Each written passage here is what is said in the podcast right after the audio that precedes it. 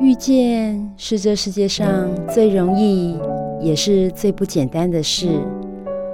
能在人海当中搭起缘分的桥梁，是多么的得来不易。就让转角遇见你，陪你邂逅幸福的瞬间。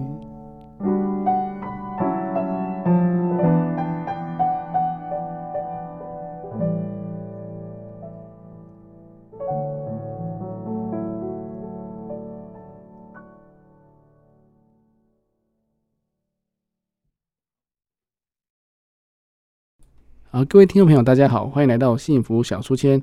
哎，我是主持人 Simon 哈。那今天很高兴呢，我们请邀请到管老师管月惠老师又来到我们节目当中。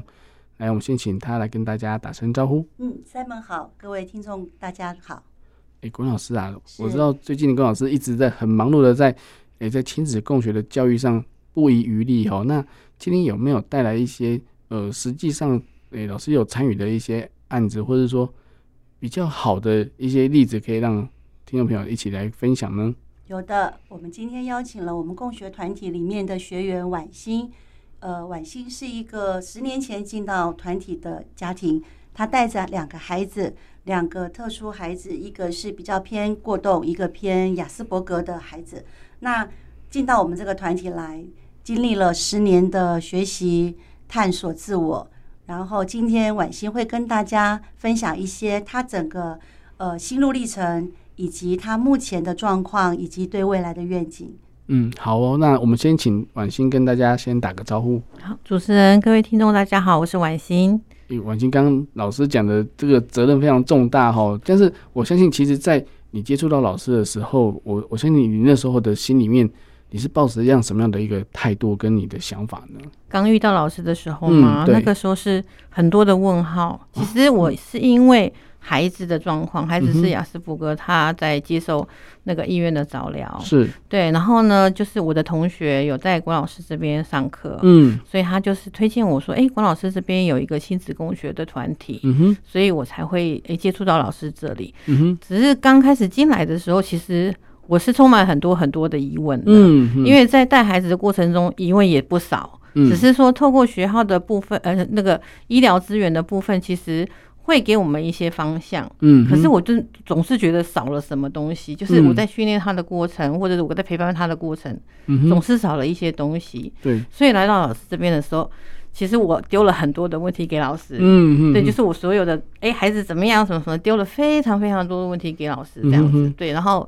然后老师再慢慢的去帮我去整理理清这样子，嗯哼哼哼，所以其实老师在那个当下，哎，让你觉得说，哎，老师可以掌握这件事情，还是说，哎，他理解孩子的状况，或者是说，老师就以往的经验，他可以，呃，有一些案子可以让案例。可以分享给你嘛？那时候有这样子的一个。其实老师那个时候，哎、欸，我刚开始进来课程的时候，我一开始是内在成长对话课。嗯哼，对，因为老师那时候呃，先先有这个课程，我先进去。对。但是我一进去的时候，我第一个想法是。我要想办法帮助我的孩子，对，我在想办法去怎么去修正我的孩子。嗯哼，所以进去的时候我很急，嗯，我问了好多关于孩子的状况，我应该怎么教他，我应该怎么训练他，嗯，可是老师始终会把最后的整理就会告诉我说，哎，其实你要不要想想看，你确定是孩子的训练的问题嘛？嗯哼，所以每一次讲的时候，其实老师就最后都会问的东西就是，那我。为什么会有这样的想法？嗯，我为什么觉得那是一个问题？嗯哼哼哼，对，所以会慢慢觉得说，哎，怎么每次问题都会回在我自己身上？嗯，所以变成说，后来的课程里面，就是我会透过老师的引导，然后去看为什么我的价值观会这么认为，孩子这样做是不好的，嗯哼，孩子那样做就是好的，嗯嗯，所以重新去审视我自己的价值观的时候，我才发现说啊。原来很多的问题其实是在我身上哦。等一下哦，我先问一下老师。老师在接触到婉欣的时候，他一直在强调他孩子的一些状况。那你怎么看得出来说，哎、欸，其实孩子的状况不一定有，但是家长的状况确实要先解决呢？嗯哼，我稍微还原一下，婉欣第一天带着陈伟来到我的画室。嗯，他第一个告诉我，他是一个数理偏自由的孩子。嗯哼，然后呃坐不住。嗯，想要试试看可不可以透过绘画的课程让这个孩子比较稳定，嗯，然后可以学习一些的绘画的专业技能，嗯哼，成为一个兴趣，嗯，然后。呃，我听完之后，其实当下我跟孩子稍微对话，我大概就知道了。我我印象中，我如果不是当天说，我就是后来慢慢的，我让婉欣了解一件事，他所谓的是数理之优，对于这个孩子这个特殊生，他会有困难。嗯那个困难是他未来的人生里面，真正要把它给运用的好，有困难。嗯哼以及他真正面临困难，呃，生活上的困难的时候。他需要所用到的一些技能，哦，经验跟数理之优没有关系哦。我后来大概维持了好几年，我一直在努力这件事。我不知道婉欣还记不记得，还有没有印象？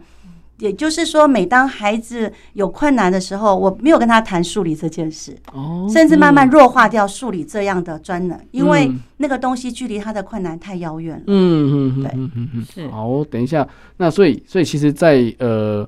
在那个婉欣那时候接触到老师的一些想法的时候，你会觉得说老师没有针对我的问题来解决啊？你怎么一直在讲我呢？你会觉得说，诶、到底是老师为什么一直在讲我？你们会觉得说，像刚刚你有提到说，为什么到到了最后，老师都会问你说，诶、你要先确认一下是不是你这边的问题？对。那你有再继续做这样的思考？有有，那时候其实那时候其实自己的状况其实还蛮混乱，但是老师的这样的引导提问，其实会让我产生一个好奇心。嗯，到底是怎么了？嗯，那我哪个地方是需要去修正、去改变的？嗯哼哼。包括老师刚刚讲的数理的部分，其实那个部分，其实我们当家当我一个特殊的家长，总是会希望说，哎，孩子以后可能有个能力可以谋生。对，所以我们那时候只是觉得说，哎，听到人家讲说。他数理好像还不错，嗯，我们自然就会想说，哎，这个是不是加强一下，他以后就可以独立生活或干嘛？嗯，可是，在老师这边，他其实让我们看到了孩子的另外一个面向，就是他以后不是靠这个东西，嗯嗯，所以那要靠什么呢？其实老师每次他很厉害，就是他在课程里面每次都会留下了一个怎么讲？一个一个疑问吗，或什么？会让我们想进一步的再去探索，说那个是什么，嗯、再问的更清楚一些。嗯、所以透过这样慢慢引导过程，嗯、老师其实每次上课都会给我们一些功课，嗯，那我们回去要去重新去思考这些东西，嗯、然后慢慢再把它串联起来，嗯、才会有比较完整的概念这样子。哦，真的哎，那那真的是其实老师很用心的在在观察跟引导哈，所以老师在面对这个成伟就是孩子的一些。诶，转变的时候，你有给予他，就是说，哎，什么样的建议，或者是说，诶，为什么他虽然数理有有一点点突出好的一个表现，但是我们先忽略他这个这个部分，而是先把他自己的心理的层面先整理好呢？嗯，我那个时候是思考说，我必须要说服父母，我不能否决数理这件事。嗯，我如何把他数理对于空间这样的一个概念，对。强化成为跟绘画有关系的，嗯，那这个训练过程里面，其实我就可以开发他不足的那些，包括他的表达，嗯，他的情绪调节，嗯，以及他跟人际互动上面的所有的需要的应酬运筹帷幄，嗯嗯，这些东西他在绘画的领域里面是可以训练的，对。可是我没有办法一次到位让妈妈知道，哦，所以我没有否决，完全否决掉数理，我反而让父母从他的绘画的。呃，作品跟他所陈述的画面跟故事内容，嗯哼，会让父母看到说，哎，这个孩子他在构图上面对于空间感的部分，他比一般的孩子有更不一样的东西表现。嗯嗯。然后这个部分其实跟数理是有关的。对。也就是说，我们让数理的东西转换成为他绘画上面的一个成就，嗯哼，帮助他相辅相成。嗯哼。然后父母就慢慢的接受说，哎。还是有它的功能在，嗯嗯，所以就不会一下子要切割掉。好不容易在原先认识我之前，在内心里面找到了一个期望，嗯，不能因为来到我这边就完全否灭掉。嗯嗯，对，我觉得这一路这十年走过来，孩子慢慢的在这个部分，因为这样的训练，嗯哼，因为没有被否定掉的数理的天分，嗯，然后加上艺术的结合，嗯，成为他现在这么棒的。作品。的作品哦，真的，所以所以其实婉欣，我相信老师，哎，当你发现孩子，因为刚刚讲到早疗的的一个一些过程啊，那雅思一定会有一些呃跟别人不一样的地方，就是他也可能有一些科目会很专才，好像我之前有遇过一个雅思的孩子，他哎国国小六年级还是国一的时候就人家念大学的化学，哦，他就是很专才，但是偏才的结果就是其他可能就会变得很差，或者说完全不理会，或是完全不理人这样子。那这样对于人格发展或是人际关系其实都很不好。所以你有发现到这个问题，所以才想说，哎、欸，帮助孩子能够开启他其他的更多元的一个表现，甚至在他的表达上啊，或者说，哎、欸，在绘画上，那是不是说你在看他的画的时候，你会觉得很困难吗？他的画吗？其实讲到成伟的困难的部分的话，其实，在上了老师的课程以后，其实渐渐就理解到说，因为成伟是自闭症的孩子，就是雅斯伯格的孩子，嗯、那他的那个固着的东西是他一辈子都没有办法去改改变的，就是他可能会会随着学学学的调试或什么，会慢慢的会有一些变动，但是这个是他人生中一辈子都要去面对的功课。对，那我所以我们那时候透透过课程以后，就会觉得说。呃，陈伟其实在面对这个雇主的东西，他最需要训练的地方其实是他的弹性，嗯，弹性的东西。所以那时候老师在跟我们谈的时候，就是就是你说数理的东西，其实如果他真的是有兴趣，他会陷在里面。可是他陷在他自己的世界里的时候，他其实不会去管别人，嗯嗯，对。像他小时候非常喜欢星球的东西，嗯嗯，那他就去自己找星球的书看，我也没有特别教他，可是。当他出去公园或干嘛，看到爷爷他们的时候，他就开始背了，从第一那种水星、金星开始，一路到到大全座。那刚开始人家觉得哦，你好厉害哦，嗯，可是久了爷爷就觉得说，我不想听了，你为什么还停不了？对，那个时候就觉得说，哦，原来他的这种固着性，其实你如果把它限缩在某一个所谓的学科或什么的时候，他就永远在里面，他就不会去看到其他的东西。嗯嗯，对，所以后来老师就是引导我们。家长，然后他带着孩子这样一直不断的在美术的领域，因为美术的东西可以有不同的素材、不同的媒材，然后不同的去尝试的过程。我觉得可以去打破他的那种固着的东西，对，让他可以去更去注意到、看到别的不同的面向，这样。所以每次老师上完课之后，都有带一些问题，都成为你们的功课嘛？对。那些功课的话，其实回到家之后，哎，是全家人就一起来讨论这件事情，然后哎，好几天这样子。那你们会去做记录吗？或者是说，哎、欸，孩子面孩子的回馈，你们会会会去感受到吗？会的，会的。因为我们像我们每次如果是以亲子课来说的话，嗯，其实孩子接收到的问题跟大人接收到的问题可能有些不一样。嗯，嗯，那我跟陈伟的话，就是下课了以后，我们会一起聊一聊我们今天课堂上听到什么。嗯，啊，你听到什么？妈妈听到什么？你有什么样的感觉？嗯、我有什么样的感觉？嗯，在这样这样子的交互的过程里面，其实。就会两个人对于一些看法，就会有一些更多的沟通。嗯、那可能也透过在我们的谈话的过程里面，陈伟也会发现说，哦。原来我当初理解东西的这个部分，其实并不是这样。我听到的跟我理解的东西，嗯、事实上并不是老师上课讲的，或是妈妈认为的，或者是说不是只有一个想法。嗯哼，对，所以他就会说：“哦，原来这个东西也可以这样解释。哦，原来那个东西是这样子。嗯”所以他可能以前一些观念什么的有有有一些错误的部分，他自己就会慢慢进行修正，这样子。嗯、OK，好，我再问一下老师。我记得老师在上课的时候非常有趣哦，就是除了孩子自己要发表。哎，自己的想法之外，其他孩子要跟着听哦。是对，然后还要之后搞不好还要问抽问说，哎，他刚刚在讲什么？对，哎，这个为什么这个训练很重要吗？呃，因为其实孩子们从小，如果说你没有注意到他在沟通表达上面的逻辑思考，嗯，跟他大脑里面有没有被开发，嗯，还是说他与生俱来带有一些的，就是。呃，不足的地方。对，那这个部分如果早早可以发现，嗯、我们就可以透过类似这样亲子共学的方式，一个主讲者他今天想要分享他最近的心境。嗯，有的人会谈焦虑，嗯，有的人会谈幸运，嗯嗯，对，我们曾经有个孩子，每每一次都要谈他很 lucky，他捡到钱，他然后他遇到麻烦，然后迎刃而解。是，他很喜欢谈幸运，就是每个孩子，你最近带着。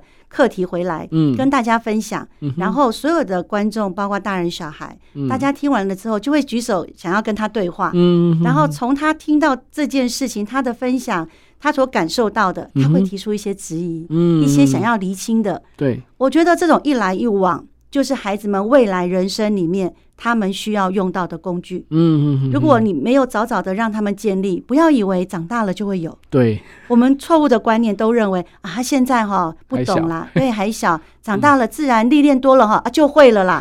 可是事实证明没有，我有呃四十五十六十岁的学员，没有就是没有。嗯，有的人真的是从五十岁进到团体才开始学习跟人说话。哦，这是一件很不可思议的事，可是事实就是如此。嗯嗯对，他们要跟孩子一起学习，从零开始。是是。怎么请教别人？嗯。怎么样提出疑问？嗯。怎么样沟通表达自己想法跟别人不一样？是。要怎么说才能够让人家听得懂？嗯哼。这些东西都是从零才开始。嗯。他可能三十、四十、五十岁。哦，真的，所以，所以其实我我相信，其实婉欣的孩子就是陈伟来到班上，他应该是一开始他应该会受不了，他忍不住会讲话吗？还是说很焦虑、很焦虑、很紧张？他不管听到任何东西，他会在上面碎碎念，他会一直有他的想法，然后就是很想表达。嗯，可是问题是要等待，对对，不是他随时想说的。是，所以那个按耐不住的那个部分，我想接下来我不知道婉欣会不会跟大家分享。后来就进到了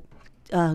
过动的这个部分的疗愈，嗯嗯，对，虽然他是早疗的孩子，可是一直都没有在就是关注到过动这一件事，真正要要帮助的。一般父母以为说孩子坐不住、注意力不集中，然后就可能是过动吧，或者说老师觉得说啊，你小朋友太过动了，可以去给医生看一下这样子。那这个过程当中，哎，婉欣你是怎么样发觉陈伟什么时候不对劲，然后你做了什么样的处置呢？好的。那呃，陈伟大概差不多两三岁开始，我们就其实就有发现说他有那种。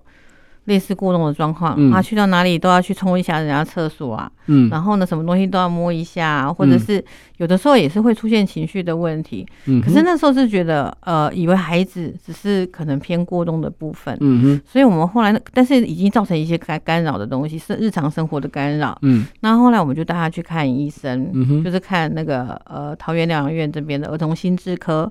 可是那时候主治医师陈植才主任就是直接告诉我说，这个孩子不是不止过动，他是还有自闭症。嗯哼，对。然后那时候听到的时候就是五雷轰顶，想自闭症是不是是什么？然后呢，然后才去慢慢的去了解说，哎，这个是什么样的一个状况？这样子，对。然后才知道说，哦，原来自闭跟过动是可以同时并存在一个在一起这样子。嗯，对。一般会认为，一般人会认为说，奇怪，自闭应该是很安静嘛。哦，然后在自己的世界里面，但是过动就是会会会会很很躁动啊，会干扰到别人啊，或者是说呃会有会有很多想法，或是打断人家讲话啦，或是一直要把自己的话讲完。诶，那这些状况起来讲，那你您你那时候听到医生这样分析之后，你你是怎么样？就是跟就是回到家里跟先生或是家里面在讨论的时候，你看到孩子的确是这样子吗？嗯，其实那时候。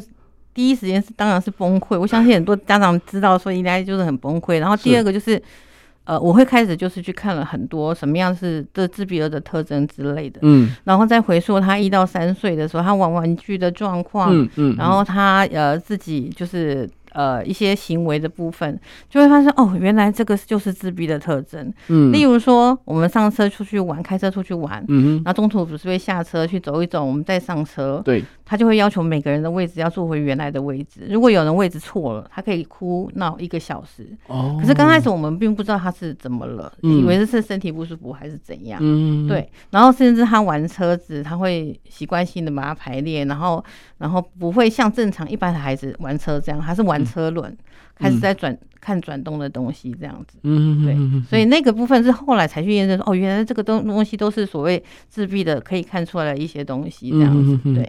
所以很多孩子在小时候，他的诶玩玩玩具的一些行为，或是一些就是有点特质出来，就对，就是就是属于可能就是归咎到就是。诶、欸，偏自闭的孩子的一些动作，或者是说，哦，就像刚刚提到的，就是每个人都在自己的座位上，不能换位置。是那这他可能又不会表达，他就只好哭闹或是不舒服这样子。是是。哇，那这样子其实，那您跟你的先生怎么样去面对这事情？要怎么样去带领孩子？说，哎、欸，是跟着医生的的方式来做服药呢，还是说怎么样的处置？其实一开始的时候有询问，因为那时候还小嘛，三到三到五六岁的时候，其实。因为孩子还小，然后我们那时候是找那个公立的幼儿园啊什么的，嗯，然后但是医生并没有提到要服药的这一块，嗯、可是因为进后来呢，我们就是一直去走早疗，然后然后呃再大一点，一二年级国小的时候，嗯、你变成说国小的时候就必须要去符合班级的一些规矩，对对。对，然后就会发现说，哎，他跟同学的互动，或者是哎老师要限制他一些行为的时候，他开始会出现一些。抗抵抗，对，也就是会吵架，跟同学也会吵架，会有一些纷争的东西，对。然后呢，那个时候其实我们就是询问医生，嗯，然后医生就直接就告诉我说，那要不要让他吃利他呢，就是过动的药？对。其实那时候也是愣了一下，想说过动怎么突然又出出现过动？对。然后好，那没关系，我们就想说试试看，让孩子试试看，就是吃药的状况是怎么样这样子，对。然后在服药的时候，其实我自己有稍微去做记录，就是因为我们在。课堂当然是不行，学校课堂不行。那我们在上亲子课的时候，嗯，老师就有建议我说，可以先让他试试看，嗯，然后我要必须要去观察他的状况，嗯，但是那时候到二年级服药的时候，就是在课堂上，我们在上亲子课的时候，我们前面有讲到，嗯，亲子课老师会给我们功功课嘛，然后或者是我跟孩子会听到课堂上一些东西，我们回家可以互动，对。可是很神奇的是，他服药以后，陈伟的课堂的接收的资讯变零，回家以后我开始问他。课堂上我们讲了什么，然后聊什么，他就会说没有，他没有接收到或什么，他就是一点讯息都突然间没有了。对，然后我就会询问老师说，那这个服药的对他的影响会变成说，他可能就过动的那一块压抑下来了，他就活在自己的世界里面，他整个感官可能就封闭，就关起来了。对，反而他外界出来的刺激对他来说变成是减弱了。嗯嗯，是，所以那个第一时间，其实我们后来就是。也有跟老师讨论了以后，我们就觉得说，那他完全没有刺激的话，我要怎么去跟他沟通？我要怎么跟他去互动呢？对，对，所以我们那时候就是决定说，那就不要用药，嗯、哼哼就是让他冲突还是继续。但是我有跟国小的老师有稍微跟他讲他的情况这样子，嗯、然后希望国浩老师可以可以帮忙这样子协助一下，对对，协助一下。嗯哼哼，因为因为其实我觉得，当然医生的医生的医生的建议说用药，是因为希望他能够。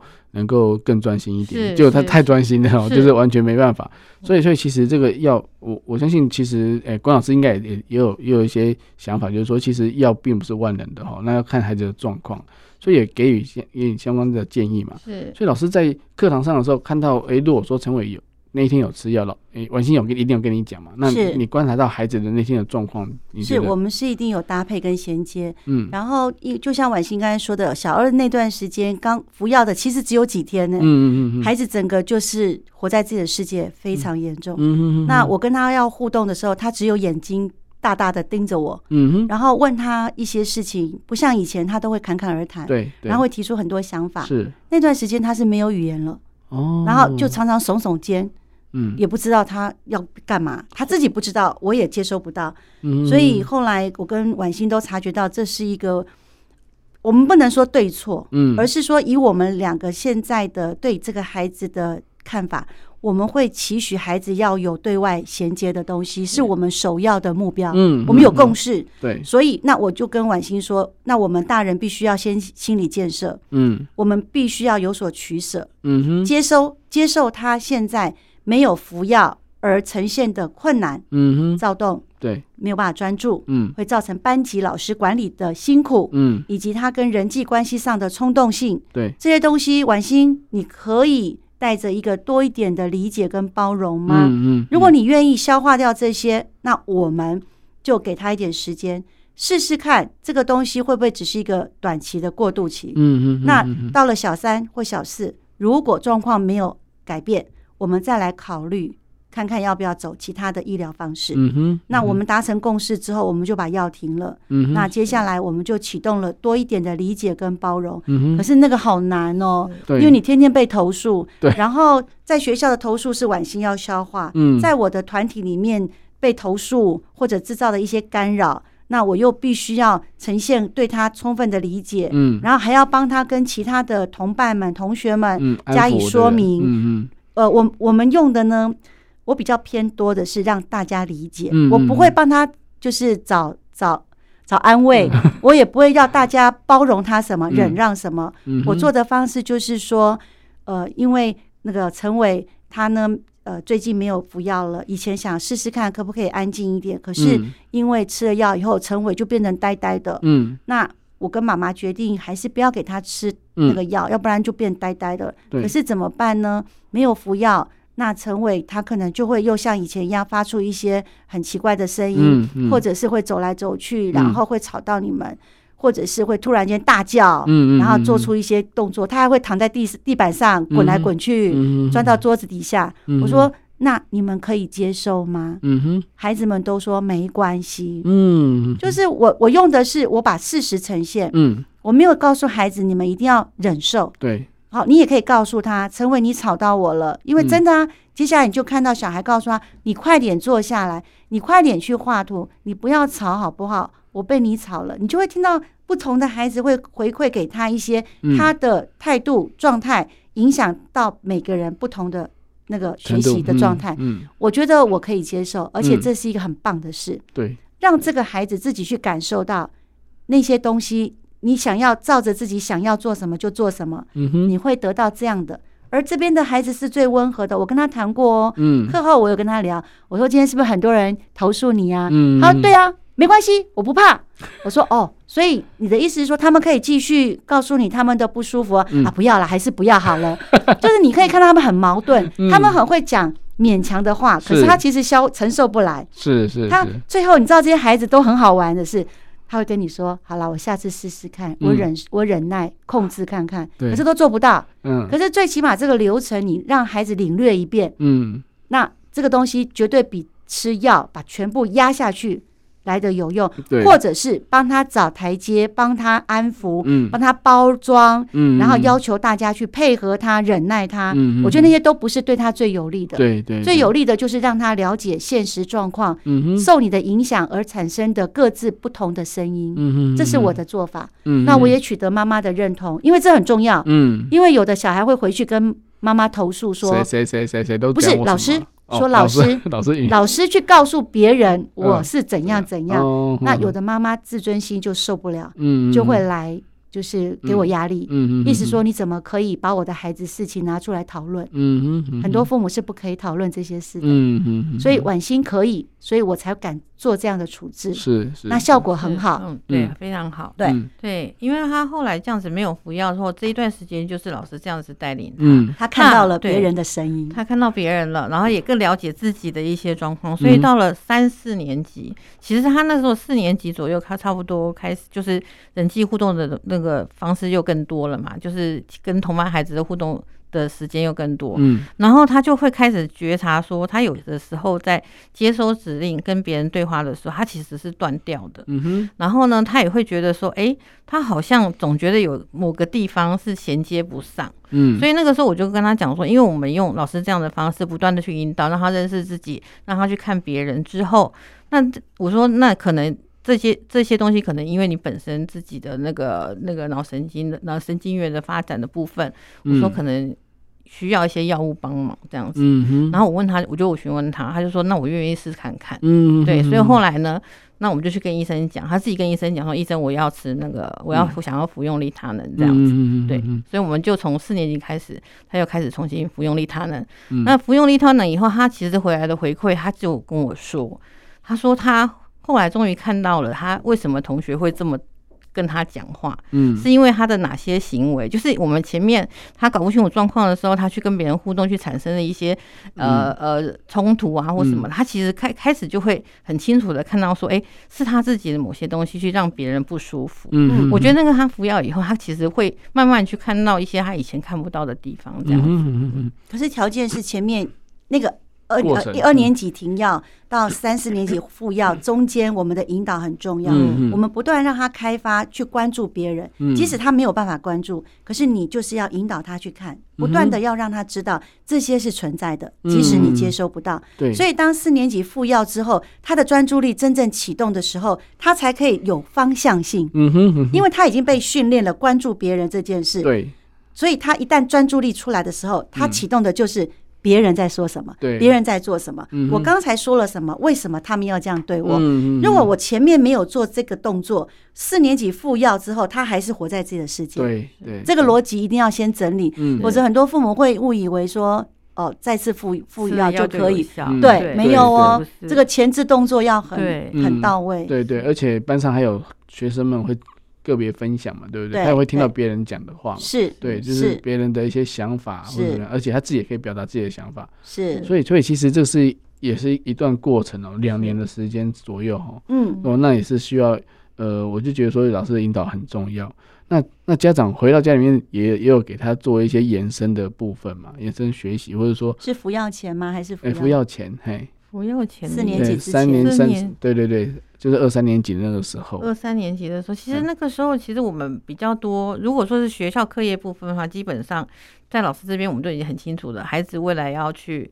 呃，需要用到的技能不再是学科上面的东西，嗯嗯，所以我们花了很多时间是在训练孩子做家事啦，然后还有怎么去认识自己，这些都课堂上的时候老师都会跟我们讲解的。嗯，那这个部分其实我们后来就觉得说，包括认识自己的部分，然后包括做家事的训练的部分，其实对这样的孩子呢，其实。对开发他的头脑其实是更有帮助的。嗯嗯嗯。对，然后再来就是我在课程上面，其实老师一直有告诉我们说，我们要怎么去跟孩子对话这一块。嗯哼。因为你会发现说，在还没有去接受这个学，就是还去没有去上课的时候，我们是用大人的由上往下的方式去教孩子，你该怎么做，你该什么什么，类似是这样。对。但是我们。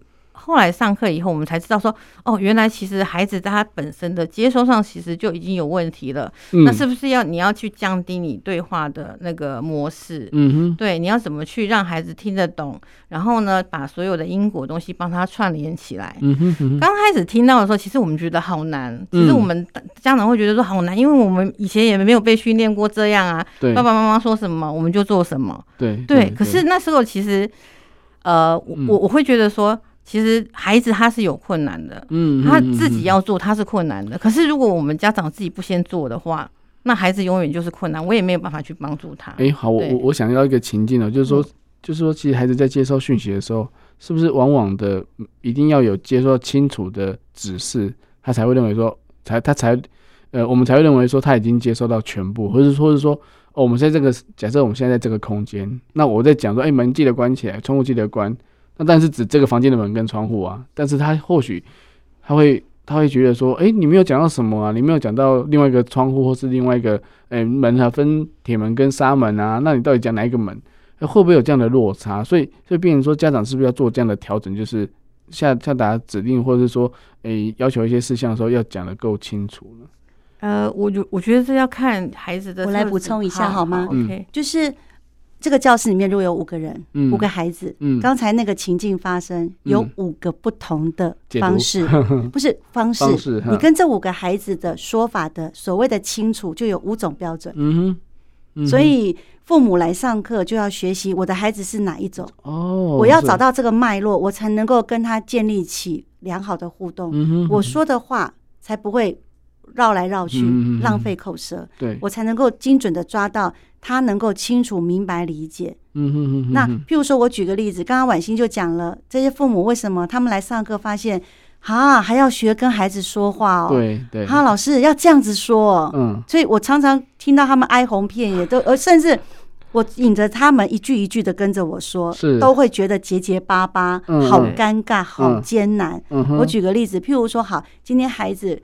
带着呃学校被老师指就是投诉，嗯，然后处罚，呃做了让老师困难或同学不舒服的事，嗯，然后妈妈被投诉了，嗯，孩子孩子回来了，通常父母就是一定就是一阵骂嘛，嗯、对不对？劈头就骂。对，那我我跟父母谈的是，你切入的，你不管是什么五种孩子里面哪一个，你第一时间你切入的主题千万不要有对错分明，嗯哼，因为你不是当事人。嗯，你根本无法理解他为什么会做那个举动。对，搞不好前因你不知道，老师不知道，对，连他产生冲突的那个孩子都不知道。嗯嗯嗯，大家都只看到结果。对，那为了不要去误踩这个雷，嗯，那我给父母的一个示范的方式就是说，譬如说陈伟怎么办？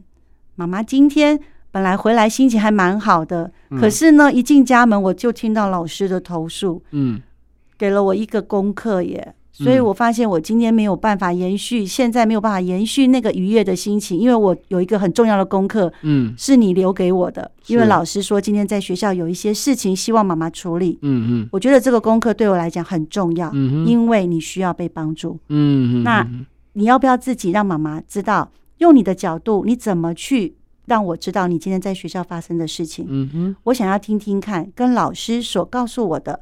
有没有哪一些东西是妈妈可以多一点讯息整理的？嗯，我担心老师那一边只有一部分不够完整。对，我可不可以麻烦你帮我再补足其他的部分，嗯哼，让妈妈可以多一点参考，我才能知道我如何来帮助你。嗯嗯，以上这样的这段言论，第一，他没有对错，他很中性，对，他没有让孩子觉得我是被揪来要必须要面对我做错事，对对，我必我我不见得一定要被惩罚，嗯，那妈妈现在是要帮助我，是。太好了，嗯，那我要把我的事情如实的让妈妈知道，或许有点委屈吧，对 对对，这个部分。不，可是后面其实还有后续，就是父母很重要一件事，嗯、你不能一面倒，对，你必须一直站在很中性的角度，嗯、你也不用老师的东西作为比例，大部分的比例，嗯、你也不能以孩子的东西为一个导导向，你必须让孩子知道我是一个中立者。嗯哼，那因为我都没有在现场，所以我现在必须思考一些事情。嗯哼，如果你的状况不 OK，你今天被主管骂，你今天事情在。很多事情在白天都不如意，你千万不要现场处理。嗯，请跟孩子做一个协调，就是妈妈今天得得得的哪些事情，所以我现在我觉得我如果现在马上判断老师跟你的东西加在一起的对错，我觉得我有可能会就是不够公平。嗯，可以给妈妈一点时间，我需要去休息一下，让妈妈休息一下，头脑比较清楚的时候，我再来整理一下。等一下妈妈再来跟你谈。嗯，我们来试试看有没有办法整理出。老师的角度跟你的角度，嗯，可以互相交流，跟达到一个平衡的东西。嗯嗯嗯，我们让孩子心里面有一个预警，妈妈不是一个仲裁者，嗯，妈妈是一个穿针引线，帮助我们引导的人。嗯哼，老师，妈妈不是偏袒老师，也不是一面倒向我。嗯嗯，所以给妈妈一点时间，她需要好好思考。嗯哼，那等一下呢，我就可以跟妈妈好好聊。嗯哼嗯哼，孩子不带有任何防备跟抗拒的心。对。我觉得我们在处理事情，我们就会比较轻松，对，会比较容易。否则，我们往往都在第一句话都把自己已经命运给安插好了，通常都是这样子。好，可是我要回来讲的是，当我要教父母跟孩子在第一时间，嗯，做这样的表达沟通，有人学了十年都还没有办法，很抗拒哦。对，对，这个可能要由他们的角度来看吧。对，因为第一个。跟我们原先的讲话的模式就差很多，是是。而且你知道，当了妈妈以后，很常常有时间就是要求快速去解决，我们会怕麻烦，我们想赶快处理一些事情。然后我们平常跟别人讲话又没有熟悉这样的模式的时候，其实对我们来说是一个很大的挑战。对对。那我可是我们课堂上面就是会不透过不断的学习，尽管学的很卡，可是我们还是要去练习啊，因为孩子是我们的。那除了爸爸妈妈第一线要跟他们这样互动，其实你说其他的人有什么机会可以跟他这样子互动？所以这是我们一定要学的，所以再难也要学。对对对，没有错。其实所以老师其实里面有很多关键字哦，关键词就是一定要。一定要打到孩子心里面的话，一定要讲，因为因为这样孩子才会有安全感啊。对，也不用呃编谎话。哦，没有没有没有，很多孩子哦，防备心一出来，哦，他就开始编了，脑子在动的是，因为他怕被惩罚嘛，他就开始怎么样逃避我的责任，多拉一点别人造成我的委屈。嗯嗯嗯。所以孩子们就会偏向于比较偏激的部分。是。嗯嗯嗯。所以其实这个很重要，就是这样妈妈才可以。站在一个非常公正、公中立的那个立场哦，是，哎、欸，所以其实这样子对亲子关系来讲是一个非常呃友善的一个沟通跟那个塑造成一个非常好的氛围，是，所以这个这个过程，我相信其实家里的氛围会越来越好，对不对？是，是的。我可以再补充一个小小的，现在的陈伟，你跟他责任归属，他第一时间他要投诉别人造成他的委屈的时候，他会先说。老师，其实我有一点错。其实我一开始如果不要怎样，可是我真的很生气，他为什么都要这样对我？你就会觉得太棒了。他第一时间先把他的部分。他会知道自己在某一个环节没有处理好，嗯，所以这些东西是他必须要承认的，嗯，可是他还是有委屈啊，他必须要让你知道，是是，对不对？这是现在的他，对他也是会。可是以前怎么可能？永远都是别人的错，对对，都是别人怎么怎么。现在会了，现在如果如果有他自己的成分，他的那个声势音量也会慢慢的越来越小，有心虚的感觉，是。那这是很不容易的事情，因为因为其实要让孩子自己察觉自己有一些状况，或者说一些。错误的时候，其实，诶，其实在，在其实对他个人来讲，人际关系也会比较好了。对，很多父母问我说，要多久才能够达到这样效果？我说，晚星加十年，你愿不愿意？他说要那么久吗？我说我也没有办法告诉你。对对对，对，我这没有办法承诺，所以这个都看个人了。嗯嗯。其实，在最后一段呢，我们来来探讨一下，就是说，就是诶。欸婉欣的孩子就是陈伟，来到了老师这个班级之后，哎，历经了大概多少十年的时间？时间时间，您就婉欣的角度、家长角度来看的话，到底陈伟跟你们家庭的，就是父母亲的这些诶教养的方式啊，或是一些呃对孩子的一些态度啊，你觉得最大的改变在哪里？我觉得在这这些课程里面的引导之下，其实我慢慢的是呃更加理解。陈伟是怎么样的一个特质的孩子？其实也是在理解我自己。是两个，就是我们在一个屋檐下，我们一定是彼此是互相影响的。对对，那我的态度，然后我的价值观，其实也会影响着他。嗯，所以在通过课程里面慢慢去整理，老师一直希望我们可以了解自己，嗯，那也让孩子去认识自己。嗯，我说这样的过程里面，其实是越走越舒服的。是从一开始我进来的时候是很焦虑，我一直想办法要去找。怎么去训练这个孩子？我是怎么带他？嗯哼，对，他明明就是一个就是拿了手册的孩子，嗯，我要怎么去面对他？这样子是会担心他的未来。可是，一路走来，我觉得我走的路是其实是越来越轻松的。嗯，就是这一部分的话，其实孩子他自己也在透过课程里面自己慢慢的成长，慢慢的去了解自己。是是，所以所以其实孩子自己也。诶，了解自己之后，他也知道自己的一个状态，对不对？是，可以分享一下，说说，哎，他他怎么样去去，哎，就是哎，说说自己的一个状况。呃，其实我呃，从陈伟开始拿手册开始，其实我们从来就是我跟先生的一个看法，就是我们。不想去隐瞒，他说他是一个这样有困难的孩子。嗯哼，对，所以申请手册、领取收纳商品卡，其实我们在使用的时候，他都看得到。嗯哼，那是因为以前可能不认识字，他也不知道那个是什么东西。对，可是慢慢大了，他知道了，嗯、他看到了那个以后，他就开始来问我，嗯，哎，什么是自闭症？嗯，然后他也发现说，妈妈跟老师在上课，或者是我自己私下在看一些书的时候，也会看到雅思伯格症啊，也是自闭症这些东西。嗯嗯，然后我就他就会来问我。嗯，那我也没有隐瞒他。我说，那你觉得那里书里面或者是我们上课讲的，跟你有没有地方很相似的？嗯哼，他自己就会告诉我说，他哪个地方很像，哪个地方很像。嗯嗯，对。然后呢，然后他就是从，然后手册的部分，其实我们也从来没有隐瞒说他就是有拿手册，你就是甚至有重大伤病卡的孩子，嗯，包括学校里面的一些健康，呃，就有一些健康生健康证明之类的，嗯嗯嗯都会去提到他的病症的部分。嗯，其实我们都是当着他的面写，只是他之之前不知道字的时候，他不晓得那是什么。嗯哼，但他知道了以后，其实他就知道说，哎，还是这个他是有这样子困难的一个孩子。嗯哼，那透过课程也让他知道说，这样的困难他是与生俱来，他自己的那个困难性嘛，对不对？嗯，那你是怎么去理解你自己？然后在你跟人家相处的时候，这可能会造成什么样的困难或什么的，这些都是他必须要去学习的。嗯嗯，对，所以一直到现在，包括说零手册。然后学校填具的任何的单据，他都可以自己填下他自己的病症，他是有重大伤病卡的，他是自闭症，然后他他就是会很自然而然去接受这样的事情，嗯对。然后包括服药的东西，他也不会说，我听到有些家长是说孩子会偷偷把药给丢了，嗯，好，或者是说拒绝去服药，拒绝去就医，可是陈伟他就是已经很明确的知道说这个就是他自己的困难，嗯那这些药物、这些证明、这些手册。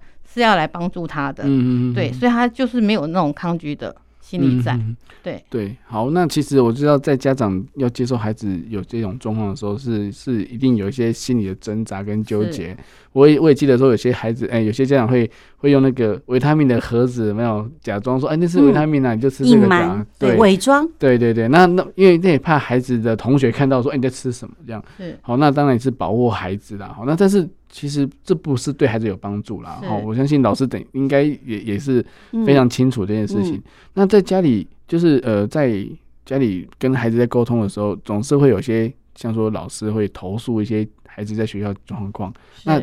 这个转变，以前跟现在有什么差别呢？以前以前比较小，就是还没有进入课程之前，你就会觉得说，哦，今天会很担心，老师会不会电话重磅电话又来了？今天他又跟谁冲突了？嗯、然后他又做了什么狗屁叨叨的事情？然后可能就是会引起老师的一些、嗯、呃比较负面的或同学负面的东西。然后孩子的状况是什么？会会觉得呃感觉上就好像我又有什么什么很巨大的那个。那个困难要去突破这样子。对，对就是说接到电话会，其实妈妈会焦虑，尤其学校那个老师电话一响的时候，你就会觉得、嗯、你又来了这样子。可是后来慢慢知道说，哎，这个孩子的特质是这样，他跟别人相处的时候是这样。嗯、那在透过课程里面老师的引导之后，其实后来就是我慢慢的会觉得说。哎，其实孩子遇到困难的时候，就是刚好就是可以做功课的时候，嗯，因为那个困难其实就是对他自己的一些特质啊，或者是一些刚好是可以让他去了解自己，然后我们有可以对话的时候，嗯，所以到后来接到老师电话，就会觉得说啊，太好了，我们有工作可以做了，我们有对话的主题可以去谈，是是是，所以反而是用更轻松的方式，用更正向方式来跟孩子来一起坐下来谈谈讨论这个事情，对。那现在孩子会会怎么跟你讨论呢？孩子嘛，他就是回像比如说他在班上的时候遇到其他人的状况的时候，他其实就是回来会去去聊一些事情。嗯，嗯然后你说他呃，我我可以谈一下，就是说他有一次就是三四年级的时候，他有一次回来跟我说，妈妈就是讲讲说为什么大家都只有他是填手册这样子。嗯、然后我就问他，我说我说那时候他有在资源班上课。嗯。然后呢，我说你去资源班上课，然后他就跟我说，妈妈今天有一个人嘲笑我。去资源班上课，嗯哼，他就说他是资源回收物这样子，类似这样。哇！然后我说，那你怎么回应他呢？你我说你会不会很难过？他说不会啊。我就回答他说：“我觉得你也应该去资源班，因为不太会说话，你不会好好说话。”对，他就是这样回复人家。所以后来就是我们常常会，哎，在那个那个对话之间，你就会发现说，他其实他已经慢慢在转变了。嗯嗯。即使在很多的，哎，不管说书上或干嘛，他就会觉得说，自闭光谱这种东西要变动可能很困难。可是从这样子慢慢的，呃，去跟陈伟的对话里面，其实你会发现说，他其实已经在。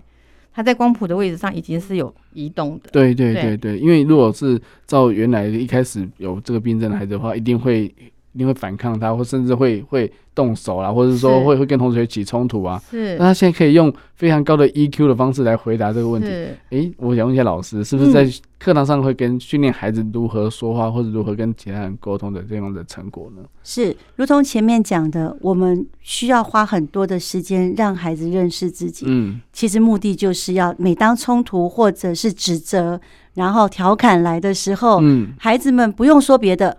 他只要很清楚告诉对方，我就是自闭症啊，嗯，雅斯伯格就是自闭症的一种，嗯，那自闭症的孩子就是没有办法理解别人，嗯嗯嗯，他很容易只看待自己的想法，嗯，所以我刚才就是因为只看到我自己想要说的，嗯，所以我就这么说了，嗯，让你那么生气，是因为我没有办法看到你的，这个就是我的困难，嗯，我还在努力。因为我妈妈很努力的在训练我，我也在课程里面一直在学习，嗯，所以我也希望我自己有一天可以不要那么的自我，嗯，这是我们现在可以听到孩子说出来，整理如何，呃，别人在质疑他，或者是说一些比较不尊重他、不礼貌的一些形容词的时候，嗯，孩子。不像我们大人那么容易受伤哎，嗯嗯嗯，我觉得对他们而言，他们反而好开心。我可以跟你解释，对，我要，而且我要让你知道，你不懂，我在教育你。对，我觉得他现在反而是成为一个好开心哦，我有使命感哎，对对，我来帮这些人说话，因为你们不知道，他们不会说，我会说，因为我有上课。对对对，所以孩子常常跟我说，管老师，我跟你讲哦，我们班上有好几个人，我觉得他都应该来上你的课。因为每次发生事情哦，他的自闭特质就会让他就是一直发脾气，一直发脾气，然后都会一直重复说话，像跳针一样。我就很想告诉他，你应该去上课。对，所以以后老师教出来孩子就是，我可以帮其他同学科普一下。是，对，其实他们就这个种子就散播出去。嗯，我很开心啊，这就是我想做的。是是是，对，因为其实孩子其实这样也是让你。在父母亲的面面前，就是其实孩子也是一种保护自己的一个一个方式的。但是因为他够了解他自己，所以他知道他自己目前在做什么事情。那他也对他自己有点期待，就是说他能够变得更好。嗯，哦，那那其实家长如果听到这个话，相信是相当的欣慰啊。嗯，对，就不用说每天都非常的操心，就是孩子是不是在外面被欺负，甚至有有有可能会被霸凌啊，或者怎么样的。这是这是蛮蛮常见的事情，但但是我我相信说，其实在这个过程当中，嗯，十年也是非常不短的时间呢。那那我相信说，其实陈伟他自己，他可以往后看自己的，他有这样子的一个一个想法嘛，就是他会往回头看他自己以前，还是说他会完全说啊，这是我吗？还是怎么样的？会啊，他他会去回说他以前，譬如说他高年级啊、国中的时候，他就会讲到说，哎、欸，包括纪录片里面一些东西，嗯、或者是说他在学校里面做的一些一些事情，嗯，他就跟我说，他回头看，他觉得那个时候根本就是他自己太白目了，他做了好多。对同学们不 OK 的事情，嗯、所以他会被这样子对待。嗯，然后他就很明确的跟我讲说：“哎、欸，他现在不会了。”是，事实上我们就很了解说他现在不会吗？可能也是是某一种形式存在，但是他至少他可以去察觉说他自己的、嗯、的困难，去带给他跟其他人相处的时候遇到的一些东西。嗯，所有的责任不是只有别人，嗯，他还有自己的。对，所以几乎我觉得他现在在国中的时候，他的情绪。的状况其实是很 OK 的，就是平稳很多，嗯、比小时候平稳很多。嗯、然后当他再去遇到其他的同学，可能有跟他一样困难的时候，嗯，他的包容度也会出来哦。嗯、他会跟我们讲说：“哎、欸，某某同学可能跟我一样有有这样的情况。”嗯，所以他就是会去多一些同理，对同理的部分，对，然后就也不会说，哎，或者他对方有一些困难的时候，嗯、其实他就会用他自己观点跟他讲说，可以试试看怎么做。嗯、对，所以他现在告诉我说。国中期间，其实之前会担心国中嘛，因为其实都是青春期的孩子，对，冲突会很多。是，可是他现在告诉我说，他国中是他最快乐的时候，对，他非常开心，因为他会观察。曾经有一次，呃，我的团体里面不是每一个孩子的家庭都有来上亲子共学，嗯，所以有一班只是单纯来创作的孩子。嗯哼，有一天呢，大概是在去年的时候。哎，下课了，一个那个小朋友的爸爸在门口等，嗯，我就看到陈伟立刻放下笔，他都还没有收拾哦，他就走到外面去跟那个叔叔讲话，嗯嗯，那我大概听到了内容是这样子的，嗯，叔叔，我跟你讲哦，今天上课的时候，我发现你的小孩在做一些什么什么什么事情，嗯，那些都是我以前很会做的，可是叔叔，我跟你讲，你回去要教他。因为那个会干扰别人，嗯、而且哦，他以后就没有朋友，别、嗯、人会不喜欢他。哦、因为我以前就是被人家很讨厌。嗯嗯。那个叔叔的表情是一脸错愕，就觉得莫名其妙被这么说。那我比较有点担心是，有的父母面子挂不住。对，他就不来。可是因为内容。那个不来我不担心，我我我我比较担心的是那个爸爸回应他的东西会让他觉得我明明是好意，嗯，那你为什么不接受？对，好，可还好没有，只是那个爸爸就点点头，也没有谢谢他，就只有点点头而已。我知道那个是心里面有一点嗯 OS 啦，可是还好他没有伤害这个孩子。对对。可是我问他了，进来下课，爸爸走了，我就问他说。你为什么会想要去跟叔叔说这样的话？对，他说：“因为我看到了跟我小时候好像，嗯，所以我觉得他的爸爸一定要了解他，嗯，如果不了解他，这个事情一旦养成了习惯，嗯，以后就来不及了。”是，我我说对，可是你有没有想过，你有可能会惹麻烦？对，管老师不是跟你说吗？不是亲子共学的家庭，管老师有一些话也都不敢讲。对，因为我要保护自己。是，那你有没有想过保护自己这件事？嗯嗯、他说没办法，我忍不住。我说好，所以即使被骂了，你也知道为什么被骂。当然啦、啊，因为每个人都要面子。是，我说太好了，你都知道，嗯、那你比我成熟。是，对。对，老师，你有助教了。哦，他一直都是我的助教，是 是，是，他两个儿子都是我的助教，是是是。因为因为我刚刚想问婉欣，就是说他会不会反思他过去的行为，是甚至会不会说啊，那时候对爸爸妈妈比较不礼貌的部分，他会觉得很愧疚这样子。对，因为因为其实其实我们孩子的成长过程，我们都看在眼里哦，嗯、所以所以其实还是有状况，我们不是说不理解他。不就就就我们不可能不原谅孩子嘛，嗯、孩子不管做什么都原谅他。但是其实我们看他成长之后，我们会感到欣慰，会感到开心。那也知道说他一路走来，我们一直伴在他身边嘛。那也感谢管老师一直在在在教导的孩子，就是正确的一些，就是像刚刚讲的。你要当助教，但是你要小心，你会受伤。是 因为老师受过伤，他们都看在眼里。是，是，我都不会避讳让他们知道，嗯，我是受伤的。嗯，因为我们是一起共学的孩子，是，所以老师会诚实的告诉他们这件事，我也会受影响。嗯嗯嗯，对啊，所以这个是非常难得的事情哈。好，那最后的时间呢，我想问一下关老师哈，就是说，其实，诶，这个共学的这个这个理念跟这个种子啊，现在我们老师的画室都是在中立，对不对？是。那有没有机会在其他地方呢？或者说，哎、欸，有没有什么机会可以到呃其他的团体来做做一些讲演的部分呢？其实我一直都想，因为我很清楚知道所有的有需要的父母，嗯，如果有机会可以涉略这样的一些概念，他们日子会过得比较轻松。是，因为我看到太多家庭得到救赎，嗯，不是我多厉害，而是我们共创一个让彼此能够找到一个让自己好过一点的方法。嗯嗯嗯。那这个部分，我当然想要希望能够散播出去。对对对。可是，毕竟台湾。呃，既定的一些观念，嗯嗯，其实已经根深蒂固。对，所以我常形容出去是打仗。嗯，我在同温层里面，我可以过得像女王般一 一样的日子。可是，一出去我就有可能枪林弹雨的。是是。所以这个一定要做好心理准备。嗯嗯。可是大概我觉得还好，他们在帮助我。嗯嗯。我们也达成了共识，他们也已经成熟到可以跟着我一起出去打仗，我就不孤单了。是。以前真的，一想到要自己一个人出去，常常会觉得啊，放弃吧。可是现在，我觉得我有好多伙伴，嗯，没错，他们每一个人都可以加以延伸，嗯，他们的心路历程，对，比我嘴巴说破嘴来的有用。是是是，我我相信这个这个成就是有目共睹的。那我也希望说，这个这个哎，这个理念跟这个想法可以慢慢的散出去，因为现在真的孩子的状况真的太多了，那我们真的也承受不起孩子有什么状况了。说真的，好，那我们今天的幸福小书签就到这边，我们下次再见喽，拜拜，拜拜。